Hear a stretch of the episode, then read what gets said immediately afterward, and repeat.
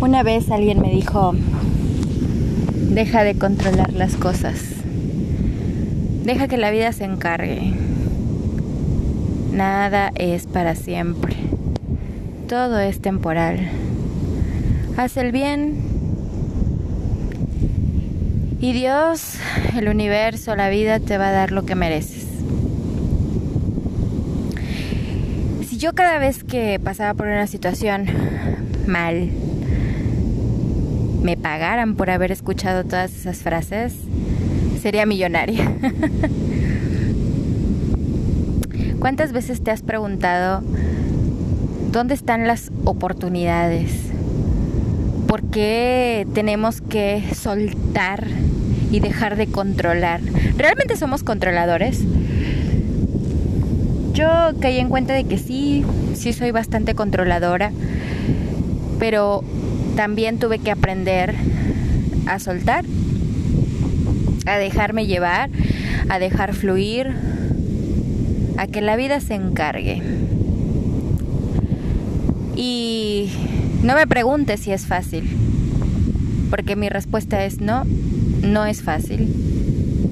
Y menos si vienes cumpliendo patrones de control. Por ejemplo, yo en mi casa me sentía controlada. La percepción de mis papás era, no, nosotros te dimos libertad, tú hiciste lo que quisiste.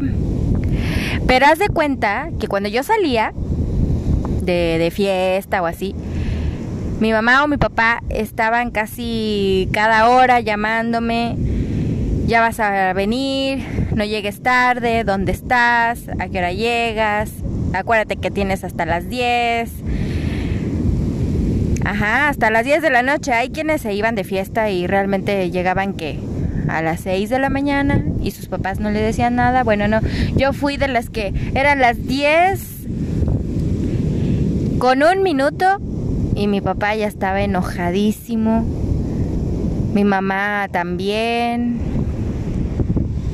Entonces, a veces, no siempre, ¿no? Pero quedaba esa ese miedo, ¿no? En vez de decir, ay, pues pues ya más vale pedir perdón que permiso, ¿no? Pues total, ya ando por acá. No, siempre era el ya me tengo que ir porque si no se van a enojar mis papás.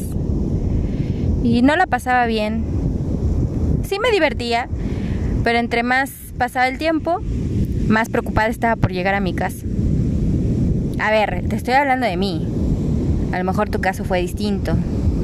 Y yo siempre pensaba en el caso distinto de aquellos que no les decían nada. Y a veces yo decía, bueno, ¿realmente les importa a sus papás? Porque yo sentía que les importaba mucho a mis papás, entonces decía, ay, pues por eso me controlan. Bueno, obviamente no tenía conciencia en ese momento de qué es el control. Con el paso de los años, cuando yo me caso, exactamente quise hacer lo mismo con mi ex marido. ¿Dónde estás? ¿Con quién estás? ¿A qué hora llegas? Ya es muy tarde. No me digas que hay tráfico porque esa no me la trago. Y controlar desde el dinero, obviamente, hasta el horario para ir al baño. Ah, porque también si ibas a cagar, pues no te tardes porque ya es medio sospechoso. Y más si estás con el teléfono en el baño, ¿no? son situaciones y son cosas que a veces dices, ¿es necesario controlar? Bueno, ahora me voy al trabajo, ¿no? A lo seglar. Eh, en el trabajo siempre te controlan. Cuando eres un empleado, cuando somos empleados, hasta hay un checador, ¿no? De más de tres veces que llegues tarde, te llaman la atención, te descuentan. Si no avisas un día de descanso o te tomas un día libre, eh, te descuentan. Y tú cuentas con ese dinero porque tú lo trabajaste o lo estás trabajando y dices, no, necesito pagar mis cuentas, mis deudas. Y entonces como empleado empiezas a controlarte un montón y y si trabajas de lunes a viernes, pues esperas el viernes con ansias para irte a tomar una chela y disfrutar de tu fin de semana, sábado de, de fiesta y domingo de cruda. Y si trabajas hasta el sábado a mediodía, entonces estás esperando con ansias el sábado en la tarde para hacer algo, para salir, para disfrutar de tu vida.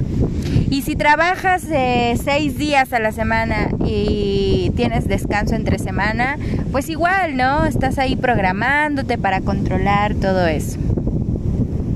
¿En qué momento nos volvemos tan controladores? Vas a la escuela, si estás chavo, vas a la escuela y tienes un horario. Ahora con la pandemia, bueno, todo es en casa, pero igual te tienes que conectar a cierta hora, ya sea a las 9, a las 8.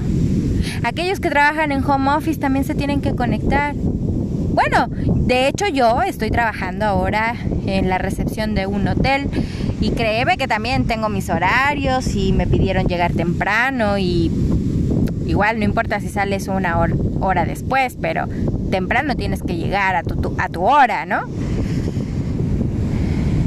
Ajá, todo eso es control.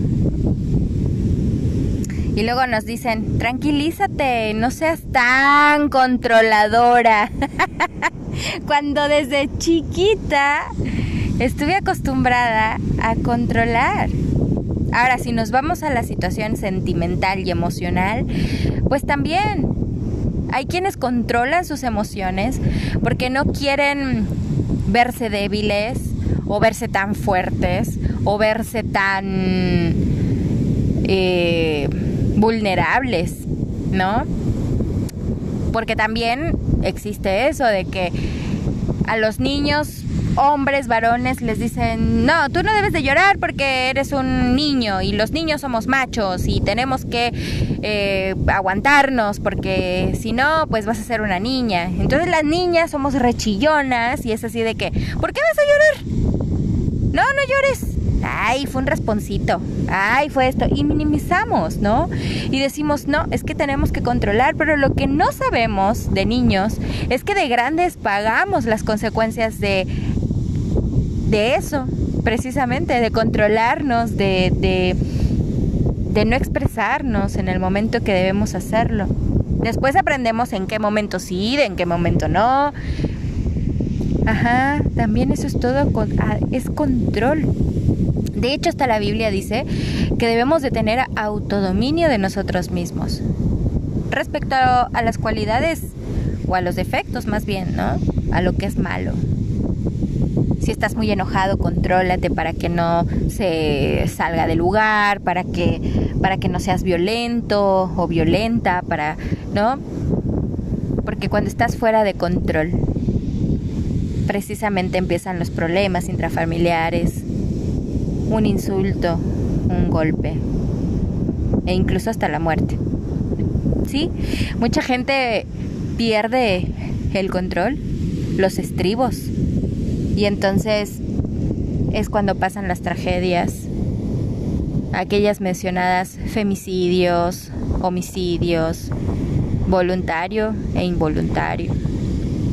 Todo por un ataque de ira, de enojo, de rabia, yo también estuve fuera de control.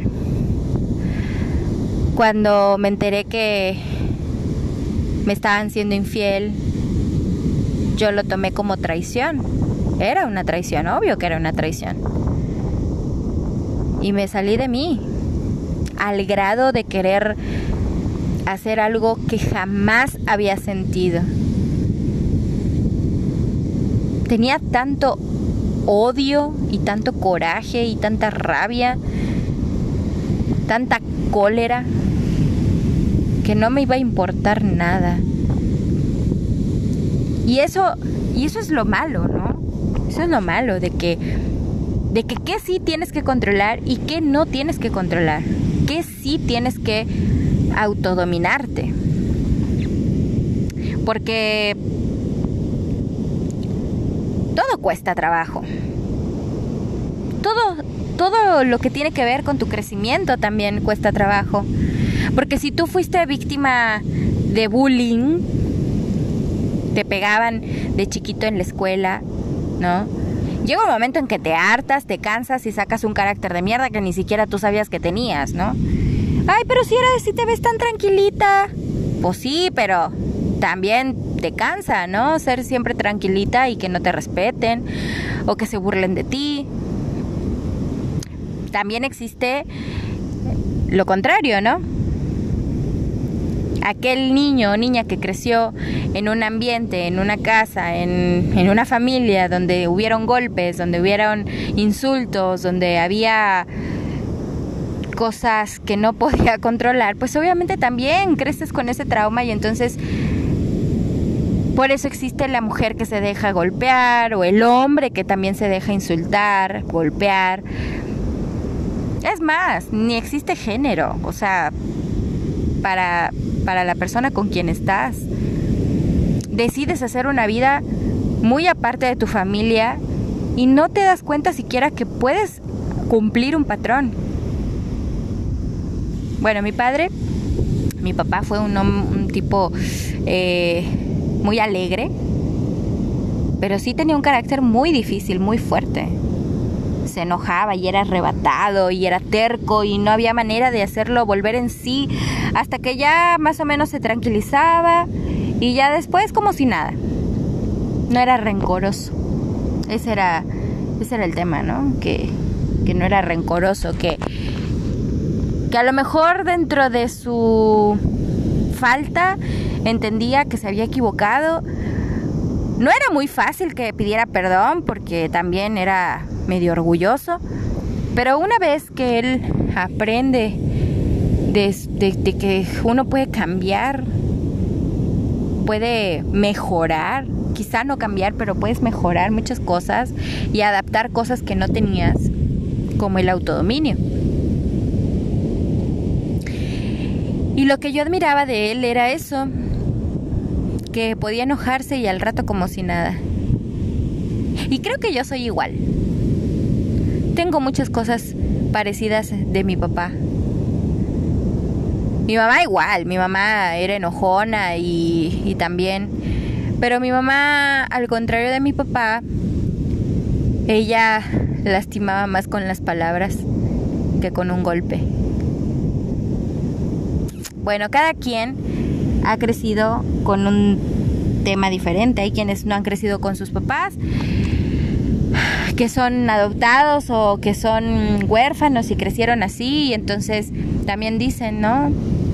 Pues a mí me adoptaron, mi abuelito fue mi papá, mi papá nunca lo conocí.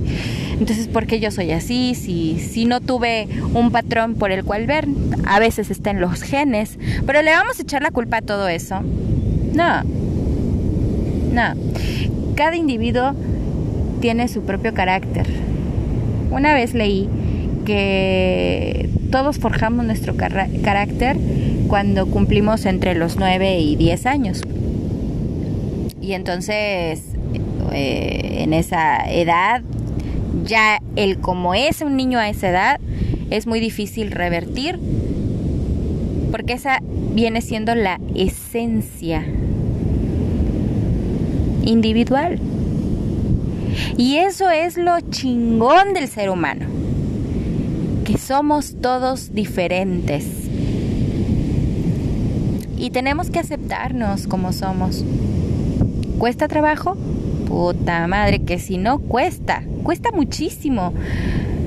Porque también está el de la mentalidad de, ay, mira, pues a mí me vale madre, yo soy así y el que le guste, que bien, y si no te gusta, que bien. Mientras yo no joda a nadie y nadie me joda, qué poco empático, ¿no? suena como muy muy X, muy falso o muy sí, muy orgulloso, ¿no? Pero bueno, ¿por qué empiezo a hablar de todo esto del control? Porque quizá te encuentras en un momento en donde no entiendes qué está pasando, y no estás aceptando lo que te está pasando y quieres controlar las cosas y no entiendes el fluir y el déjate llevar si estás pasando por una mala situación. Pero déjame decirte que el controlar no te va a llevar a nada más que a desilusionarte. y no de la gente, sino de ti mismo. Porque estás tan ensimismada o ensimismado en hacer algo que no te está saliendo. Dale su tiempo, respira. A mí me funciona mucho hacer mis tres respiraciones, ¿sabes? Dar las gracias por lo que tengo y por lo que no tengo y me gustaría tener. Pero todo eso es parte esencial de las personas. Tú realmente quieres cambiar y quieres que te vaya bien y todo, más bien no que no que te vaya bien, sino que vivas vivas en paz. Vivas tranquila. Creo y estoy 100% segura porque yo lo viví y lo estoy viviendo, que la paz contigo mismo y tu tranquilidad no tiene precio. No tiene precio. Es lo mejor que te puede pasar. Estar en paz. Porque gracias a eso lo puedes transmitir a otros, lo puedes vivir con otros. Y esos otros te van a dar lo que tú das. Lo que tú das es lo que vas a recibir. Y sabes qué paz me da a mí el que yo transmito eso y que la otra persona se puede volver espejo de algo positivo. Y te dicen frases tan bonitas como ahora mi vida tiene sentido. Pasé muchos años y no entendía y ahora entiendo. Gracias. Pero sí, yo estuve de ese lado, no entendía por qué, lloraba mucho, me frustraba y decía, no, no puedo. Una vez tuve un sueño tan feo, tan real.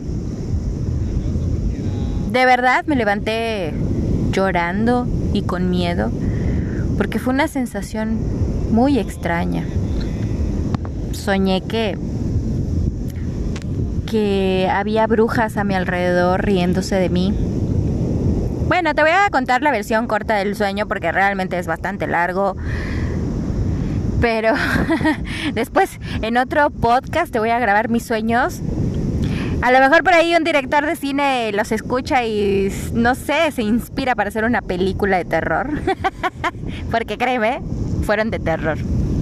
Bueno, que estaban estas brujas riéndose de mí y entonces una, una señora blanca, de así todo, toda vestida de blanco, muy hermosa, un cabello negro lacio, muy bonita. Me decía, yo tengo lo que tú buscas. Y una de las brujas, así, una bruja, imagínate una bruja, literal, casi casi de película, así, verde, con su sombrero, su risa macabra, casi casi como la mía. Algo así, se reía. Y entonces hace cuenta que esa bruja que estaba en la escoba me decía, no le creas, ella se cree alguien de luz y no lo es. Entonces esa señora de blanco le avienta como una, una bola de fuego y la bruja se la traga y entonces queda flotando en el aire y se transforma de, de, de esa bruja verde se transforma en una bruja blanca. Y entonces me vuelve a insistir y me dice, yo tengo lo que tú quieres. Y le dije, no, no, no voy a ir contigo. Y me aventó esa bola de luz. Me la tragué. Y me elevé al cielo hasta llegar a un lugar oscuro y lo único que destellaba de mi boca era una luz hacia el cielo. Y yo flotaba. Fue una sensación horrible. Cuando le contaba a mi terapeuta, obviamente pues yo no creo en el significado de los sueños. Respeto a quien sí pero tenía bastante significado. Uno de ellos era de que yo no quería dejarme llevar. No quería soltar las cosas que estaba pasando. Había pasado por la muerte de mi papá, había pasado por mi separación. En tiempo cero estaba viviendo dos duelos. Muy cabrones. Y... Y yo no soltaba. La vida me estaba enseñando que yo que soy creyente en Dios, también respeto el que no cree, pero que yo que soy creyente en Dios, me decía, deja que la vida se encargue. Al principio de este podcast te dije esa frase, porque esa frase era de mi papá. y él sabía por qué me lo decía y yo no lo entendía hasta que lo viví. Entonces, puede que también estés pasando por lo mismo. Tus duelos pueden ser muy diferentes a los míos, pero al final causan dolor. De verdad, te va a costar. Pero programa tu cabeza, programa tu cerebro y dile, todo es temporal. Nada es para siempre. La vida se va a encargar. Te quiero mucho.